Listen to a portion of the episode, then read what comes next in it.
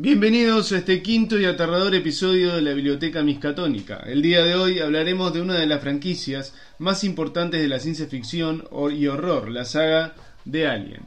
Así que programen sus cápsulas de hipersueño y estén atentos, porque en el espacio nadie puede oír sus gritos.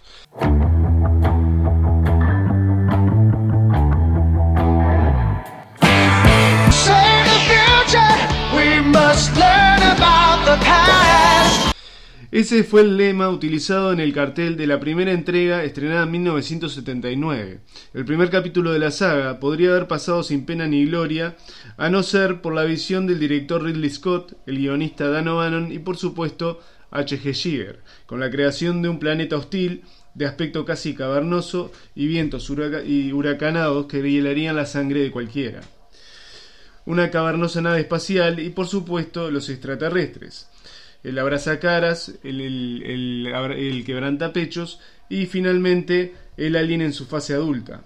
Este cuento gótico no tiene un lugar en el universo estéril como la mayoría de las películas de la época, sino que nos presenta un espacio frío donde los protagonistas son camioneros espaciales encargados de pilotear una refinería espacial de siete tripulantes, hasta que son despertados de su hipersueño por una llamada de auxilio desviando su curso a los futuros acontecimientos. Pero antes de hablar, de meternos un poco más en las películas y sus personajes, hablaremos del creador de la bestia, Hans Rudy Giger. Y bueno, Juan, eh, contanos un poco más de este emblemático artista.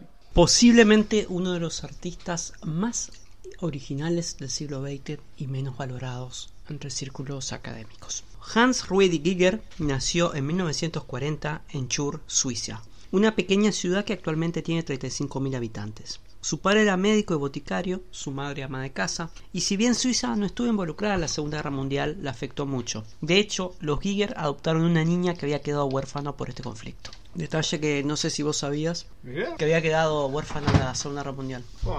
Eso también lo plasma bastante. sí, yo creo que hay muchas de esas cosas. Bueno, no fue un buen alumno en sus tiempos de escuela y secundaria, pero sí muy activo, le interesaban las artes, dibujar y tenía cierta fascinación por los trenes fantasmas. Siempre ayudaba a construir y operar los trenes fantasmas cuando los parques de diversiones ambulantes llegaban a la ciudad. Nosotros tenemos como más acá en Uruguay la idea de los parques de diversiones estáticos, pero hay otros lugares que son como ambulantes. Yo recuerdo en un verano que fui con mi abuela a Paysandú, en la Semana de la Cerveza, habían hecho tipo una carpa que era una casa del terror así, pero que la tenían que recorrer caminando y habían traído maquinaria importante, ¿no? Mira, yo recuerdo acá en Montevideo un par de veces que había como un parque de diversiones con montañas rusas, esas cosas, ambulante que venía desde Brasil. Se ve, ah, que tiene, se ve que tiene como todo un circuito dentro de Brasil y a veces llegaba a Uruguay. No sé si te acuerdas. Sí, ahora es como más más seguro eso de los circos. Y él cuenta que en su experiencia los trenes fantasmas mezclaban dos fuertes sensaciones aparentemente contradictorias, el terror y el erotismo. Dicen que aprovechaban los operadores de tren fantasma para meter a muchachas lindas y las toqueteaban. Es un clásico que vemos en todas las películas de terror eso, ¿no? Sí, había algo de eso que desde chiquito lo fue como... Ya exactamente. Ya de adolescente construyó junto a sus amigos algunos trenes fantasmas caseros. También creó dentro de su casa el cuarto oscuro, una habitación que no solo servía de sala de exposición de sus primeras obras. Lo que debe haber sido era el cumpleaños de, ¿no? Sí. Pero bueno, no solo servía para exponer sus primeras obras, sino que era un lugar donde podía juntarse con amigos, intercambiar ideas sobre artes y creatividad o solo pasar el rato. Supongo que voy a tener ya muchos amigos que están en el tema del arte de adolescencia. No, y es lo mismo, ¿no? Porque que venga y te diga, bueno, vení y te va a pegar un susto. También otra cosa que estaba pensando cuando leía esto, lo que es vivir en Suiza, ¿no? Que otro nivel de vida, primer mundo que... Sí, nada que ver, ¿no? Que los padres tienen plata para que uno pueda montar su cuarto oscuro y que te den unos mangos para hacer un tren fantasma. sí, igual no creo que... Debe ser de los pocos, me imagino, ¿no? Pero hay otro nivel de vida que, y la gente puede pagar esas cosas. De repente los padres les pueden bancar esos proyectos a los hijos que acá es... Ah, bueno, hijo, te construiremos un parque. inimaginable. A finales de la década del 50 publicó sus primeras ilustraciones en revistas de poca circulación, una serie de dibujos con ciertos toques de humor negro denominada Niños Atómicos. Si bien por aquel entonces no había desarrollado el estilo que lo haría famoso, ya hay en estas ilustraciones algunos elementos que anuncian el camino del arte que tomaría Giger, porque si hay un estilo caricaturesco, son seres deformes y bastante inquietantes. No, tiene esa cosa media caricaturesca, pero ya son como esos seres deformes. Sí, ya tienen también, son como exoesqueletos, ¿no? Tiene algo de eso, sí, tiene ya los niños atómicos tienen Mm. un poco de esas cosas, pero es como más todavía en chiste. No, Después si querés revémoslo. no dan tanta gracia Sí. para mí, No, no, Pero- no, pero después revemos los niños atómicos y vas a ver que es así. Mm. Estos niños atómicos venían a veces acompañados con poemas escritos por él mismo. Anoté uno por acá. Nosotros, niños atómicos, les estamos agradecidos a nuestros progenitores que durante el gran boom y siguiendo el reglamento atómico suizo, se tiraron al piso de acuerdo a sus reflejos y muy adecuadamente contaron hasta 15, pues de lo contrario ni existiríamos. Nosotros, los niños atómicos, no queremos moralizar, a nadie queremos recriminar, simplemente queremos que ustedes se acostumbren a nosotros y aprendan a querernos. Solo que no podemos garantizarle nada, pues tan pronto seamos mayoría, ustedes serán los anormales y quizás tengan que sufrir por eso. También acá hay otro tema que es la guerra fría, el miedo a la guerra nuclear, con todo lo que eso implicaba y ese poder que tenía la radiación, no solo destructivo, sino que generar como Sí, eso lo refleja bastante ¿no? en, la- en las pinturas.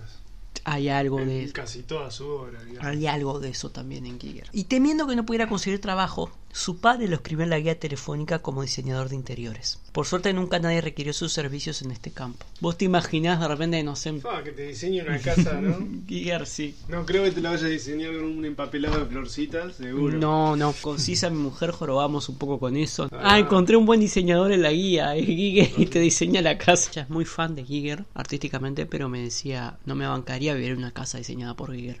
No, ni en pedo. Creo que somos tres fans de Giger en su obra, pero... viviría en una casa, y dice, eh. a saber, capaz que, digo, en lo que respecta a diseño de interiores, pa, hace, hace una cosa que no tiene nada que ver. Pero si es en el estilo que uno está acostumbrado, como que uno no se sentiría como... Capaz que te, te asombra y te saca del estilo ahí, ¿viste? Claro, Ah, sí. Opa, mirá, mirá, Guido. Unos lindos ventanales, unos... Sí, te Uy. dice, no, que entre mucha luz, ¿no? Eh, ah, Una cosa así, claro.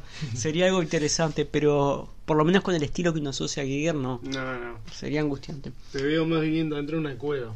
Exactamente, sí. Que capaz que como boliche, como, como museo está de más, pero para vivir así. Bueno, en 1962 se mudó a Zurich, donde estudió arquitectura y diseño industrial en la Escuela de Artes Aplicadas. Ahí comenzó a interactuar en el ambiente artístico local y realizó sus primeras exposiciones colectivas. Dos figuras muy influyentes durante esa etapa son el pintor Friedrich Kuhn, que fue un mentor para él, no tanto en el estilo pictórico, estuve googleando un poco Mm. pinturas de este Kuhn y no tiene mucho que ver en lo que la forma en la que pintaba con respecto a cómo pinta Giger, pero sí en el sentido que fue un pintor mayor, ya más conocido, que le daba consejos, le daba para adelante, lo animaba y le abría ciertas puertas. Y la actriz Lee Tobler. Lee Tobler fue pareja, musa y galerista de Giger. Los dos retratos que realizó, que se llaman Lee y Lee 2, son considerados el punto en el que Giger alcanzó la madurez de su estilo. Es como un retrato, dos retratos de esta Sí, muchacha Lee, todos biomecánicos, los, Sí, vimos hace un rato, están Sí, muy sí. buenos. Cuentan que la primera vez que Lee vio uno de estos retratos se impresionó tanto que rajó el lienzo. Le choqueó tanto ver su cara transformada en una criatura. Es que, sí, ¿no? Es como Van Gogh, que fue, se cortó la oreja, la regaló a la que le gustaba, le dijo, toma. Sí, ¿A quién no le va a choquear una cosa así, no? sí. Y a través de ella, Giger comenzó a vincularse en el mundo del cine y del teatro, trabajando para algunas producciones locales. Fue parte de unas películas, en algunos de los libros menciona unas películas Swiss Made y Swiss Made 2, hecho en Suiza, que ya parecen como criaturas medias extrañas, bien al estilo Giger. En este ambiente fermental se fue haciendo un lugar en la escena local. Tomó la frase bello como el encuentro casual de un paraguas y una máquina de coser sobre la mesa de sección como un lema propio. Aunque no parece saber de quién es esta frase, pero nosotros y los que escuchan la biblioteca miscatónica saben de quién es, ¿no? ¿De quién es, Juancito? Nuestro amigo el conde de Lotremont. ¿Otra más? ¿Otra vez? Otra- Vos, están todos del lado. Sí, además está bueno ir viendo cómo se vinculan los temas que hablamos de alguna manera. Ojo que no está ni craneado, o sea, eso No, no, pero de alguna manera no. Giger, de a poquito, digo, de cada claro, uno se sí. fue. Giger toma algunas cosas de Lotremont, aunque no sé si llegó a conocerlo a Lotremont, la obra de Lotremont. O por ejemplo, todo el caso Dreyfus, que vimos en el capítulo pasado, está vinculado con la guerra franco-prusiana.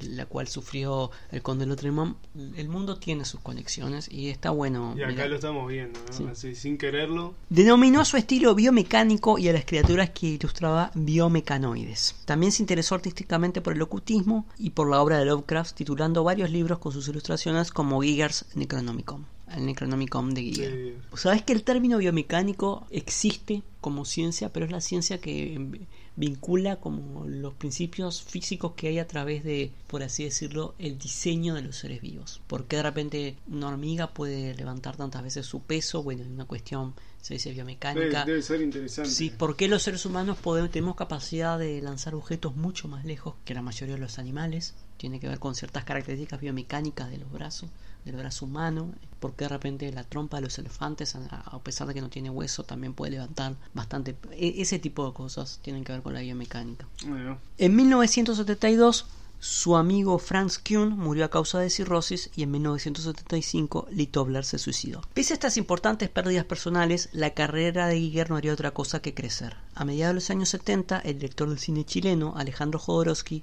había ganado prestigio en varios festivales de cine independiente y está dispuesto a entrar a lo grande en Hollywood. ¿Cómo pensaba hacerlo?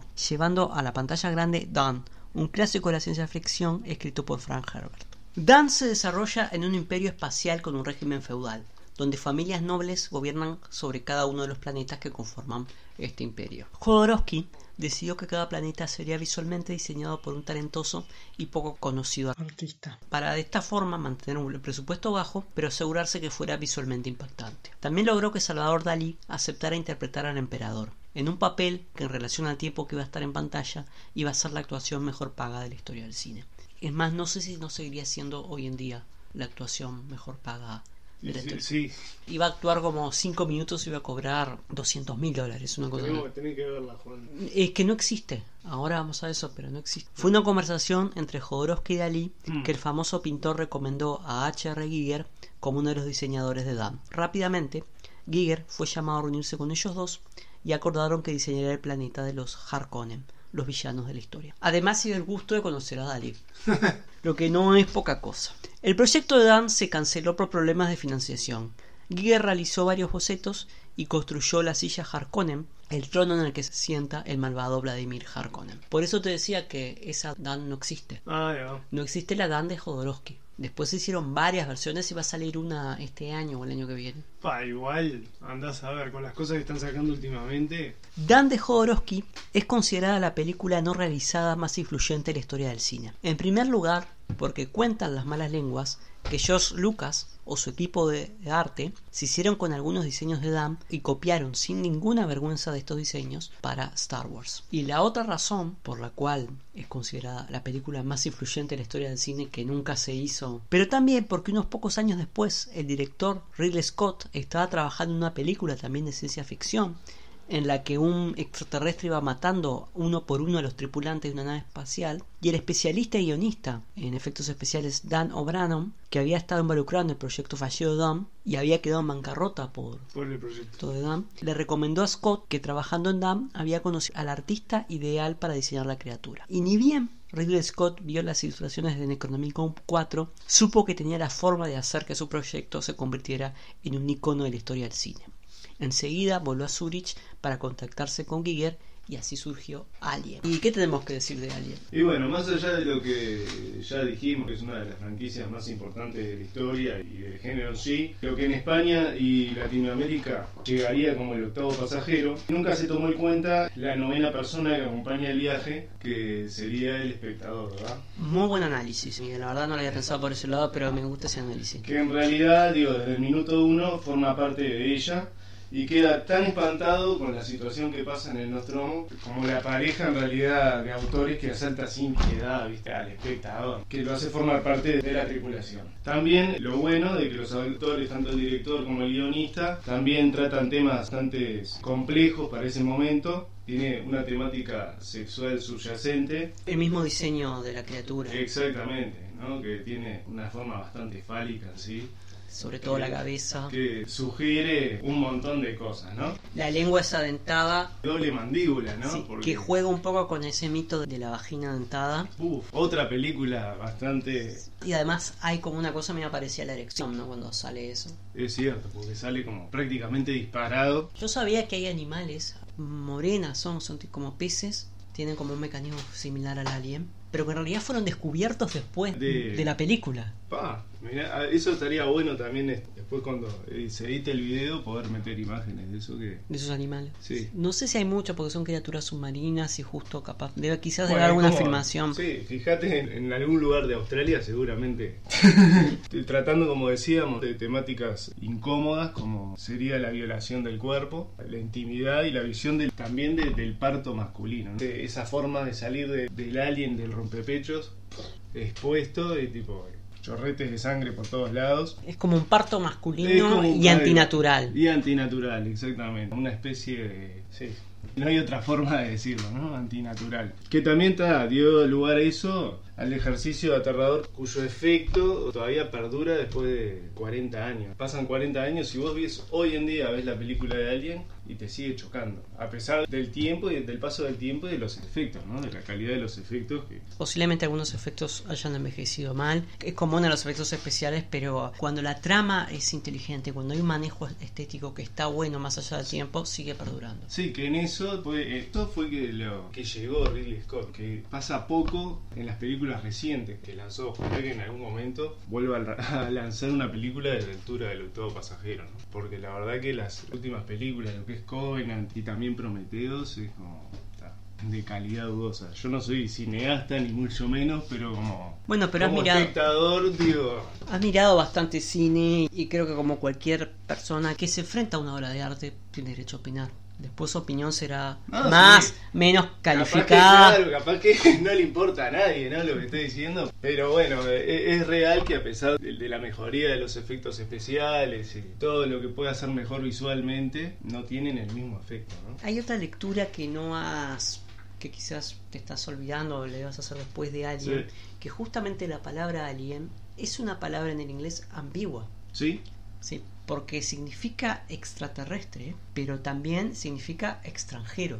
Y hay sobre todo creo que la sociedad norteamericana tiene como ese miedo del extranjero que se va metiendo y va como socavando las bases y los valores de la sociedad norteamericana. Obviamente para mí es un discurso ese muy conspiranoico, pero que existe de alguna No, manera y- existe- no, y eso... y de alguna manera yo creo que la película Alien, y no estoy diciendo con esto ni que O'Bannon ni que Ridley Scott sean gente conspiranoica, ni, No, no, ni pero anti-extranjeros, eso- eso pe- también se pero puede- está jugando con esa No, se con ve ese miedo. reflejado también en, en muchas de las películas de los finales de los 80 y de, y de los 90 de, de este género. Y que también se ve reflejado en el personaje de Ellen Ripley, con ese miedo al otro, ¿no? En el caso que son los personajes más destacables de la película, como es el cyborg de Bishop, y bueno, y el cyborg a través de todas las películas de Alien, del distinto, ¿viste? Del otro que es, como vos bien decías, es como una tec- tecnofobia que se ve reflejada ahí. La ciencia ficción suele tener como un alto componente de tecnofobia por lo general.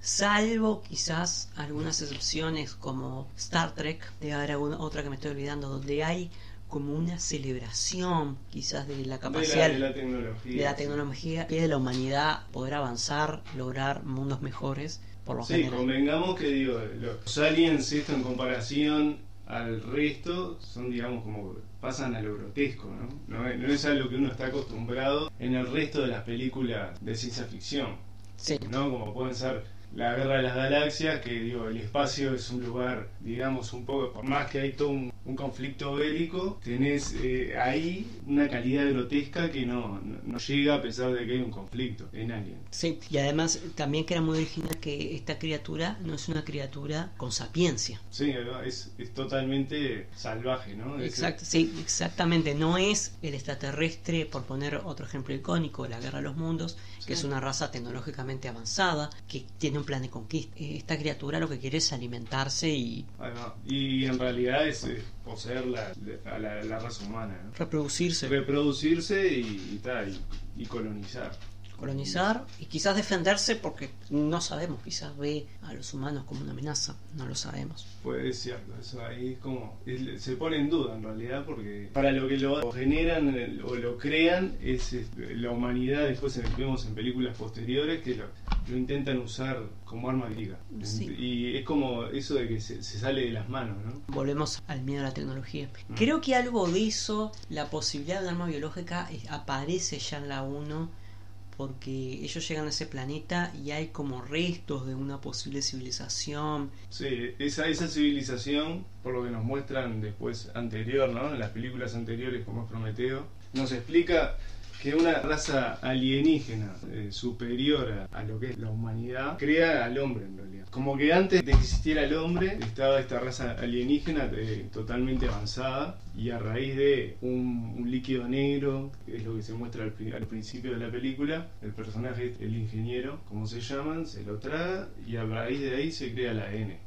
Y ahí empieza toda la... Capaz que ahí haya habido un error de Ridley Scott, no sé si en, algunas veces está bueno sugerir determinadas cosas y dejar como en las primeras escenas de Alien que uno imagine posibilidades de quiénes Ah, sí. son estas razas, si son superiores, si son una raza tecnológicamente avanzada, pero no por lo tanto. menos es lo que muestra la Claro, película, sí. ¿no?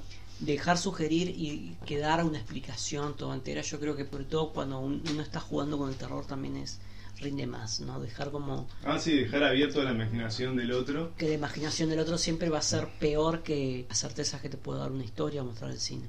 Ahí va. Y bueno, y después otro de los personajes en realidad destacables de la película Alien sería la teniente Ripley, que es uno de los personajes más importantes e icónicos del cine de ciencia ficción y de terror, justamente porque rompió con el molde de lo preestablecido hasta ese momento, ¿no? que eran papeles que se le daban a, personajes masculinos. Y siempre ella, dentro de los siete tripulantes que hay, que por más de que hay uno más famoso que el otro, eso en esta situación no importa. Se muere primero y la que termina siendo la Final Girl, como tratamos en otros programas, es Ellen Ripley, ¿no? Interpretada por Sigourney Weaver que no era muy conocida en aquel momento. En ese momento. y Entonces- nos muestra a una mujer, ¿no? Empoderada, ¿no? empoderada y también si uno en los años finales de los 70 iba al cine y hacía una apuesta, capaz que decía, bueno, a este actor lo conozco, a este actor ya lo vi, estos Claro. seguramente sobreviven o llegan a las escenas finales, esta que es nueva y mujer muere primerísimo y más o menos lo que va pasando es que van muriendo en el orden de los famosos que son. Más o menos los más va, famosos sí, van sí, muriendo, sí, los que eran, perdón, más famosos en esa época van muriendo primero Primero, y, y la menos conocida como actriz es la que en realidad sobrevive. termina siendo, ¿no? La- el personaje más fuerte en realidad. Y también otra cosa que ya la criatura de Alien ha pasado a ser parte de la cultura popular y uno ya lo tiene esa estética incorporada. Pero realmente a finales de los años 70 era algo muy novedoso. No se había visto nada así. Mis padres me contaron que la fueron a ver al cine con, con una pareja de amigos y que quedaron muy impactados. Más impactados de lo que quedaste vos, quedamos yo cuando la vimos, porque era algo totalmente novedoso. Incluso contaba mi madre de que este amigo con el que fueron a verla metió un chiste en el medio del cine en un momento porque era como tanta la tensión que había que descontracturar un poco. Claro, sí, sí, sí. Me imagino ver eso en ese momento, ¿no? Porque ahora uno está más acostumbrado a ver. Hay películas gore, hay películas que sobresaltan, o sea, sangre. Y, y claro, ahora uno ya está más acostumbrado, pero en ese momento. Sí, pero además esa estética de Giger no era conocida. Después pasa a ser muy conocida a través de Alien. Sí, a través de alguien, ¿no? Y- bueno, quizás alguien que muy estudioso de los artistas europeos de aquella época, quizás puede conocer a Giger, pero no creo que fuera el caso de padres y de estos amigos que fueron a verla en esa época, y eso realmente debe haber impactado muchísimo. Fue un impacto. Ahora esa criatura ha sido revisitada, hay una línea de juguetes, este, ana- videojuegos, juguetes, museos, como, exactamente, como y hay- hemos nombrado. y, y han aparecido las copias, los X-Men tienen unos enemigos que son Las como... tortugas ninja tienen, ¿no? Los, los monstruos come pizza, esos que son, si vos ves una imagen, es, este, es el alien, te llega, está esa influencia, ¿no? Exactamente. Ya estamos más familiarizados con la criatura de alguna manera. Como hablábamos de Ripley, también podemos, tenemos también a su contraparte Alien, en este caso la reina Alien, que podemos ver dos modelos distintos al final de la película Aliens. Pues se puede ver una lucha matriarcal de la reina Alien protegiendo a la colonia a su colonia, ¿no? A los huevos, eh, que es progenitora en masa de raza alienígena. Y por otro lado tenés a Ellen Ripley, ¿no? Con un rol de mujer empoderada, como ya habíamos dicho, que puede equipararse muchas veces a hacer mejor las tareas de sus, sus contrapartes masculinas, mientras en el octavo pasajero, Y que está protegiendo a una niña. y que está protegiendo lo que sería su hija adoptiva, ¿no? Nut. Exactamente. Incluso capaz hasta hay un contraste, más allá que es hija adoptiva. Sí, sí, sí. Bueno, la capacidad humana de adoptar que no la tienen muchos animales, Que vemos otros. que no, que, que- que en Alien, digo, en la película Alien al comienzo, vemos que ella estuvo 53 años en hipersueño. Y en ese interín perdió a su hija y no supo. Entonces, como al instante, al encontrar esta sobreviviente, esta niña, eh, le genera ese rol. ¿no? Esa capacidad humana y de otros animales que por lo general son mamíferos de adoptar. La reina alienígena que da, como dijiste, en masa, es madre en masa. Es madre en masa y, Y los seres humanos que podemos usar, sobre todo las mujeres madres, en pocas cantidades. No da la biología femenina para 20 hijos. Han habido casos, pero son más bien raros. Tienen por lo general uno, dos, tres. Sí, claro. Lo interesante es cómo nos muestra en este final a Ellen Ripley, ¿no? En, en el octavo pasajero la ves a Ellen Ripley prácticamente haciéndole un striptease al alien ¿no? y escondiéndose adentro de un traje para que no la vea. Sin embargo, en Aliens se pone a la par de lo que sería la reina alien encerrándose en un exoesqueleto metálico, en una máquina de carga para enfrentar la, la situación. Entonces ahí ves el, Mientras a la primera huye, en la Mientras en segunda la primera huye, en la segunda confronta. confronta y ves el tipo de personaje femenino, la importancia de- del personaje. Sí, y cómo las circunstancias la hacen crecer. Exacto. También justo que cuando llegué a tu casa estabas mirando Terminator 2, me hace acordar un poco el contraste de Sarah Connor en la 1 Ahí va. con Sarah Connor. Es ese- sigue esa misma línea de personaje, ¿no? Lo que sería que también, a pesar de que ella, Sarah Connor en este caso, quiere enfrentar al Terminator, pero para proteger, porque piensa en ese momento que es una amenaza, para proteger a su hijo también. Es ella, porque no hay un padre ahí biológico protector. Bueno, en Terminator sí, está en la 1, muere. No, no, está en la uno, muere, Muere. Pero en este caso la que enfrenta la situación es, la madre. Claro, y las circunstancias que la hacen crecer. Exacto. De la misma manera que, bueno, Sarah Connor la 1 era como más una... Va, Una, una víctima de la, de- de Sí. la situación. Y una pendeja boluda, Sí, por, por así eso, decirlo, por mal y pronto. Por eso, o sea, era como que estaba ajena de lo que estaba pasando. Capaz que digo, no, no tenía ni idea de la situación que estaba por pasarlo. Estaba pasajero con la, con la triple. Claro.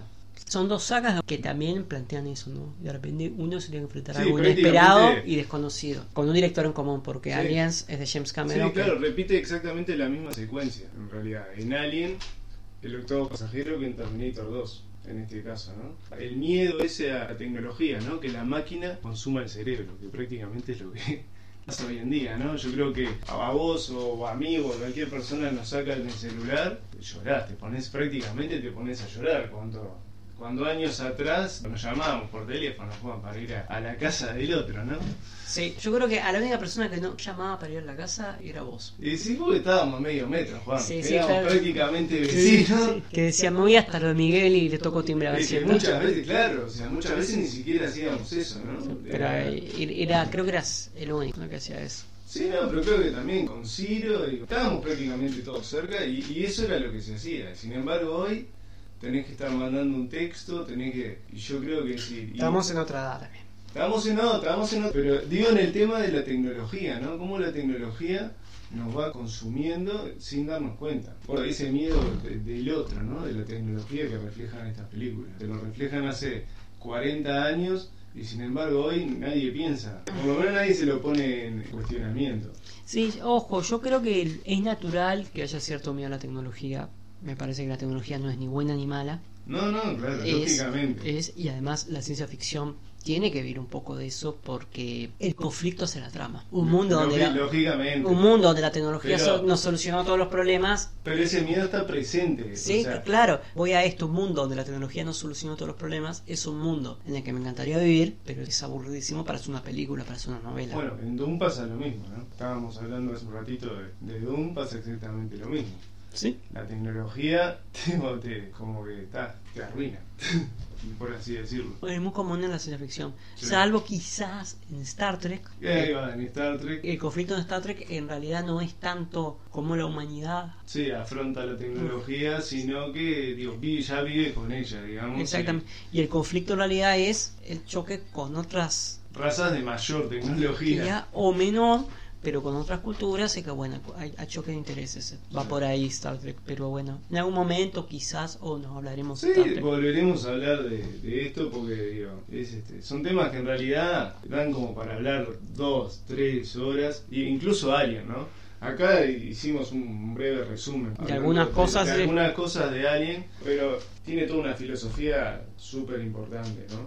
Ya desde el tema robótico, a veces rompe las leyes de la robótica, pero a su vez llegan a determinado punto que los personajes robóticos se redimen, digamos que puede haber como una especie de esperanza con la humanidad. Otro tema también que aparece en Alien es un poco la estupidez y la codicia humana. Exacto. Porque son necesarias para la película. Porque si, muchas si en muchas películas de Alien dijeran, bueno, apareció el bicho, evacuamos, nos vamos No, todos, sí, ahí va, es como... se terminaría rapidísimo. como nada que ver, ¿no? Pero entonces, decir. pero siempre tiene que haber alguien que, que hace algo estúpido, que dice, no, Sí, yo no. quiero el bicho para Es como, estudiarlo. claro, es como, nada que ver lo que voy a decir, pero es como los caballeros del zodíaco, en vez de, digo, pasar por el costado de la casa, en vez de cruzar por las 12 casas y cagarte a palo con los 12 tipos, ¿por qué no cruzas por la vereda de enfrente, llegás al pie, le tocas el timbre y lo cagás a palo al último, ¿no? Entonces habrá 11 peleas, ¿viste? Sí, sí. Digo, pero. Pero sí, es a veces esas cosas que justifican la trama. Exacto. Justifican no hace necesario que haya trama, porque también sería cortísimo Caballero del Zodíaco, sí. Sí, no, no, lógicamente, pero digo. Sí, o si pasa por al lado, o si uno dice, ah, yo conozco un amigo que tiene un helicóptero, este, sobrevolamos y hay una serie de dibujitos en, en chiste que se llama ¿Cómo debería haber terminado?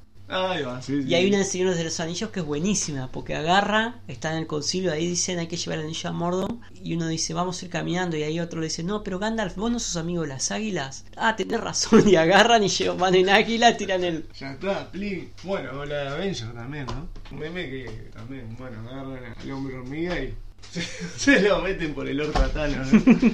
y después crece, sí, sí. Sí, chao. Solucionado. Que en un talk show, en una entrevista a Paul Rudd, le hablan de ese meme y Paul Rudd dice, ah, en realidad así es como va a terminar en game, una cosa así, se jorobando. Entonces, volviendo a Giger, gracias a Alien, Giger ganó el Oscar a mejores efectos especiales y logró la fama mundial. Ahí pasa a ser un artista mundialmente conocido. Y. Hizo varias cosas, no terminó su carrera en Alien. No, digamos que fue el, el comienzo, ¿no? Para entrar dentro del cine. fue el puntapié, lo Fue el hizo puntapié inicial. para muchas otras cosas. Realizó la portada de Cuckoo, álbum solista de Debbie Harris, cantante de Blondie, famosa. Sí, banda.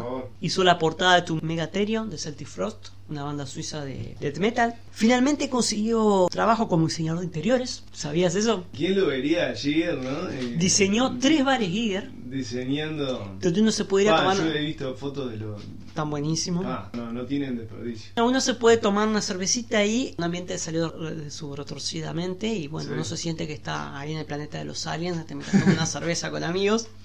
En 1998 compró el castillo de Saint-Germain en Suiza, donde actualmente funciona el Museo Giger y uno de los ya mencionados bares Giger. Hay tres, uno está acá, sé que otro está en Tokio, que pues hubo un tema porque no quedó muy conforme con cómo quedó el de Tokio y existe. Informalmente se le dice bar Giger, pero tiene otro nombre en realidad porque por un tema legal no pueden utilizar Ah, el mirá, nombre de o Bar sea, Giger. no le gustó y dijo, oh, no. No, porque él, él mandó con unos primeros bocetos iniciales Sí. y, y en Tokio pasó una cosa así como que se recoparon, lo construyeron según esos bocetos iniciales y él después dijo, oh no, pero...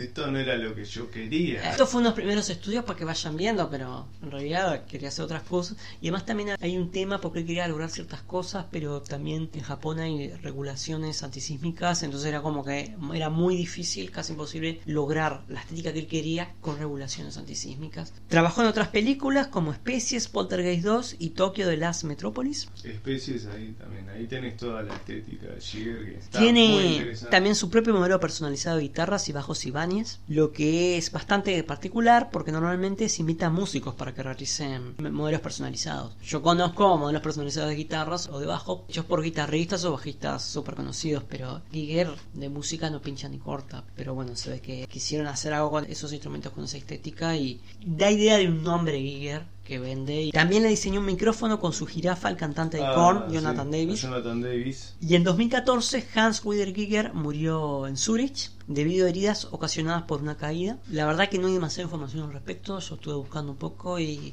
hay como lamentamos la muerte de Giger. Ah, digamos, pero es cierto, eh, pero- murió como ta, se, se cayó de una escalera, digamos. Una cosa Sí, sí, así. y no murió enseguida. este, Claro, porque podés morirte de la forma más simple. ¿no? Sí, no quisieron dar como mucha información respecto a eso. Una plaza en su chur natal fue nombrada en su honor. Eso creo que está bueno, es importante, ¿no? Este que donde nació se lo recuerda. Ujú. No tiene una estética Giger, por lo que me fijé en Google Maps, pero es una plaza Giger.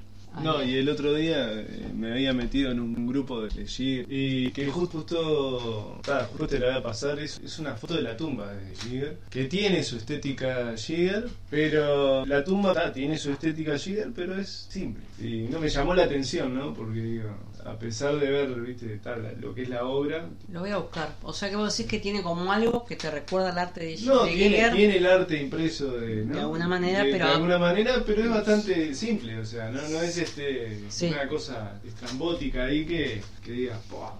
Está bueno, mira, lo voy a buscar. También hay un asteroide. Mirá, un nombrado- asteroide. Nombrado en su honor. Es bastante común, te voy a decir. O sea, no es súper común, no es que... Ah. No te voy a Hoy decir... vamos a nombrar un asteroide.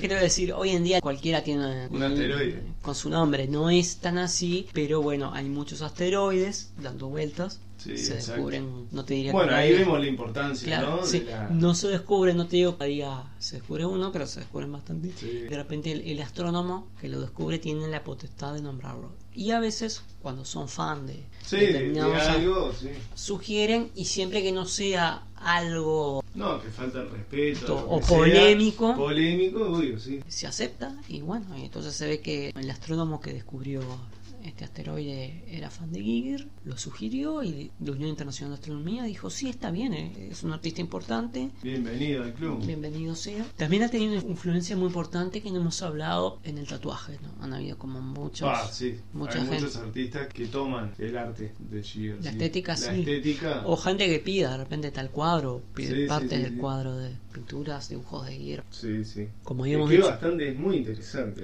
¿no? La- sí, un lo que es artista... la pintura de Giger. Yo creo que es un- fue un artista muy original, ya lo hemos dicho esto, pero muy Sí, original, muy impactante. Aparte es increíble que haga eso con aerógrafo, ¿no? O sea, este, uno se imagina, pero con aerógrafo, tío, llegar a eso, a ese, Sí, que lograba niveles de realismo muy a ese importantes. nivel, claro. Me había olvidado contar, pero eh, hay una anécdota que cuenta en un libro que yo agradezco a mi padre que me lo prestó ese libro para copilar un poco de información y meterme en el tema, que lo detuvieron un tiempo en la, en la aduana holandesa, una vez que llevaba cuadros para una muestra en Holanda, porque la gente de aduana pensaba que eran fotos. Claro. Entonces, claro, obviamente, dijeron, este tipo que, que está fotografiando. ¿Qué estás haciendo, muchacho? Ah, Bueno. aparte están complicados, ¿no? Son difíciles de ver, digamos, no es para todos los gustos, ¿no? El arte Sí, claro. Digamos que no es un nudismo erótico convencional No. que uno está más acostumbrado a ver. No, no, era... O sea, sí, te- te- ya, pero... ya pasa tipo la posguerra, trata temas bastante Sí. complicados. Siendo pintura hoy en día, siendo No, no, Photoshop, está bien, te revuelve cosas, muchas cosas, porque era un gran artista, pero Sí. vos sabés que eso es producto de la imaginación de alguien y de alguien que tiene un muy buen dominio de su técnica de, opio, ¿no? De pintura y al aerógrafo. Pero si eso fueron fotografías, ¿qué hiciste? ¿Cómo lograste Claro. lo que tenés que haber hecho? Y tuvo que convencer y dice que pasó un mal rato realmente en la aduana holandesa diciendo, no, no, yo soy pintor, esto es aerógrafo, no, no, pero esto no, esto, esto es fotografía. Finalmente no sé cómo los convenció y bueno, los dejaron pasar porque obviamente... Y ahora en Holanda hay otro bar de Giger. Vos sabés que no sé si no sé. No, ¿eh? Sé que uno está en Tokio y otro está en, No, no, digo- en, en Suiza, pero no sé, no Pero sé dónde después están de ese incidente seguramente uno dijo, no, no, está ahora. Ah, podría ser. Ha pasado, ha pasado con muchos artistas, ¿no? Tramo de la música que no, no los dejan entrar a un país o a una ciudad por haber hecho algo, ¿no? Fuera de lugar y sin embargo después... lo llevan al estrellato también. Sí, en los años. Lo idolatran, digamos. Sí, en los años 60 los Rolling Stones fueron prohibidos y expulsados de varias ciudades de Estados Unidos y ahora cuando salen de gira. No, por eso, por favor, vengan, viste. Por No sé. supuesto. Sí, a- acá el, el problema no fue que él hizo nada. No, no, ese Nada. el impacto visual, ¿no? Que tiene. Es que la aduana la pensó, obra. la aduana pensó que había algo complicado detrás de, bueno, de esos cuadros. Pensó que eran Sí. fotografías y cómo haces para fotografiar eso, no me quiero imaginar. Tenés que hacer un- entre efectos especiales y abuso de todo un poco. Cuando pudo demostrar que era Que era arte. solamente cuadros y que en realidad dominaba muy bien el, el aerógrafo, dijo, está bien, pase. Así es así, no hay nada ilegal en dibujar lo que él dibujaba. Lógicamente. Y de hecho, eh, en el libro ese, él habla de que si bien tenía como una fascinación morbosa por la literatura, el cine del terror, alguna vez que algún amigo, algún conocido le, le mostró fotografías de torturas reales, Se impactó, dijo, ay, no, no lo puedo ver. sí, no, él se sentía horrible. No, claro, sí. Es que muchas veces, digo, pasa eso, ¿no? Con el cine de terror nos pasa lo mismo a todos, yo creo. El fanático, ojo, puede haber, no digamos que no lo hay, porque puede haber, pero digamos que uno se siente atraído a ver, ¿no? Un desmembramiento, ¿no? Un- a un asesino en serie matando adolescentes, pero si vos después lo ves en el mundo real, decís, vos, la puta madre. Claro. Una cosa es mirarlo y tener esa tranquilidad que en realidad estás viendo Algo que no es real. que no es real, mu- muy buenos efectos especiales y que a veces, ya lo habíamos hablando de Jason Burgess, pero los efectos Sí. especiales no los hacen tan tan buenos a propósito. No, no, por eso también, viste, que decíamos hoy, hay películas que sobrepasan el realismo, ¿no? Como podría ser Serbian Film, que vos la ves y son películas que son de difícil tragar, pero eh, uno sabe que lo que está viendo, supongamos, no es real. Claro. Entonces, Pero otra cosa es ya enfrentarte a algo sabiendo que es real. sí, claro, Bueno, lo que hablamos también de La Noche de los Lápices. ahí va. Que, bueno, uno, ahí está viendo una representación, pero uno sabe que eso que se cuenta Claro, es algo que pasó realmente. Y es otro el impacto. Ahí va, te impacta de distintas maneras, eso. Eso también, Ni, que- ni que hablar, ¿no? eso también está bueno decirlo, que a él le gustaba, le encantaba, ¿no? Todo eso lo que era otra vez literatura, cine de terror, pero realmente no toleraba o era muy sensible ante el sufrimiento de verdad. Ahí que es un, un ser humano, ¿no? Una, una persona. Hay, alguien que era gente. Sí, claro. Bueno, esto fue entonces H.R. Giger, Y Alien. gran Eh, saga cinematográfica. Por favor, si- no la vieron todavía, denle una oportunidad que seguramente todavía hay generaciones que ni siquiera conocen la cinta y están buenas verla a pesar de que son películas bastante clásicas y que Y gran artista plástico contemporáneo, que además está bueno porque existe a veces el cliché, y que en muchos casos es verdad, de que el arte contemporáneo no es arte, que, sí, todo es arte hoy en día. que ¿no? todo es arte. Es como decía, viste, Charlie García, ¿no? Yo tiro miedo a la pared y algunas cosas quedan pegadas, ¿viste? Y que hay mucho ampartista que, Sí, sí, sí. que lucra con eso, pero también la segunda mitad del siglo XX y las primeras décadas del siglo XXI han dado artistas que vale la pena recordar, claro. entre ellos el gran Giger. Nos vemos en la próxima entonces. Y bueno, y sigan sugiriendo temas, por favor, sugiéranos algo porque se nos explota el cerebro. Suscríbanse, escríbanos, Por Facebook y YouTube. Por ahora. Tenemos ahí el, el Instagram medio, medio terminar, pero... y el Twitter. Tenemos Twitter, Twitter también Sí. tenemos Twitter, increíble, Juan, qué dominio de, la- de las redes sociales, la puta madre. Hasta la próxima. Nos vemos.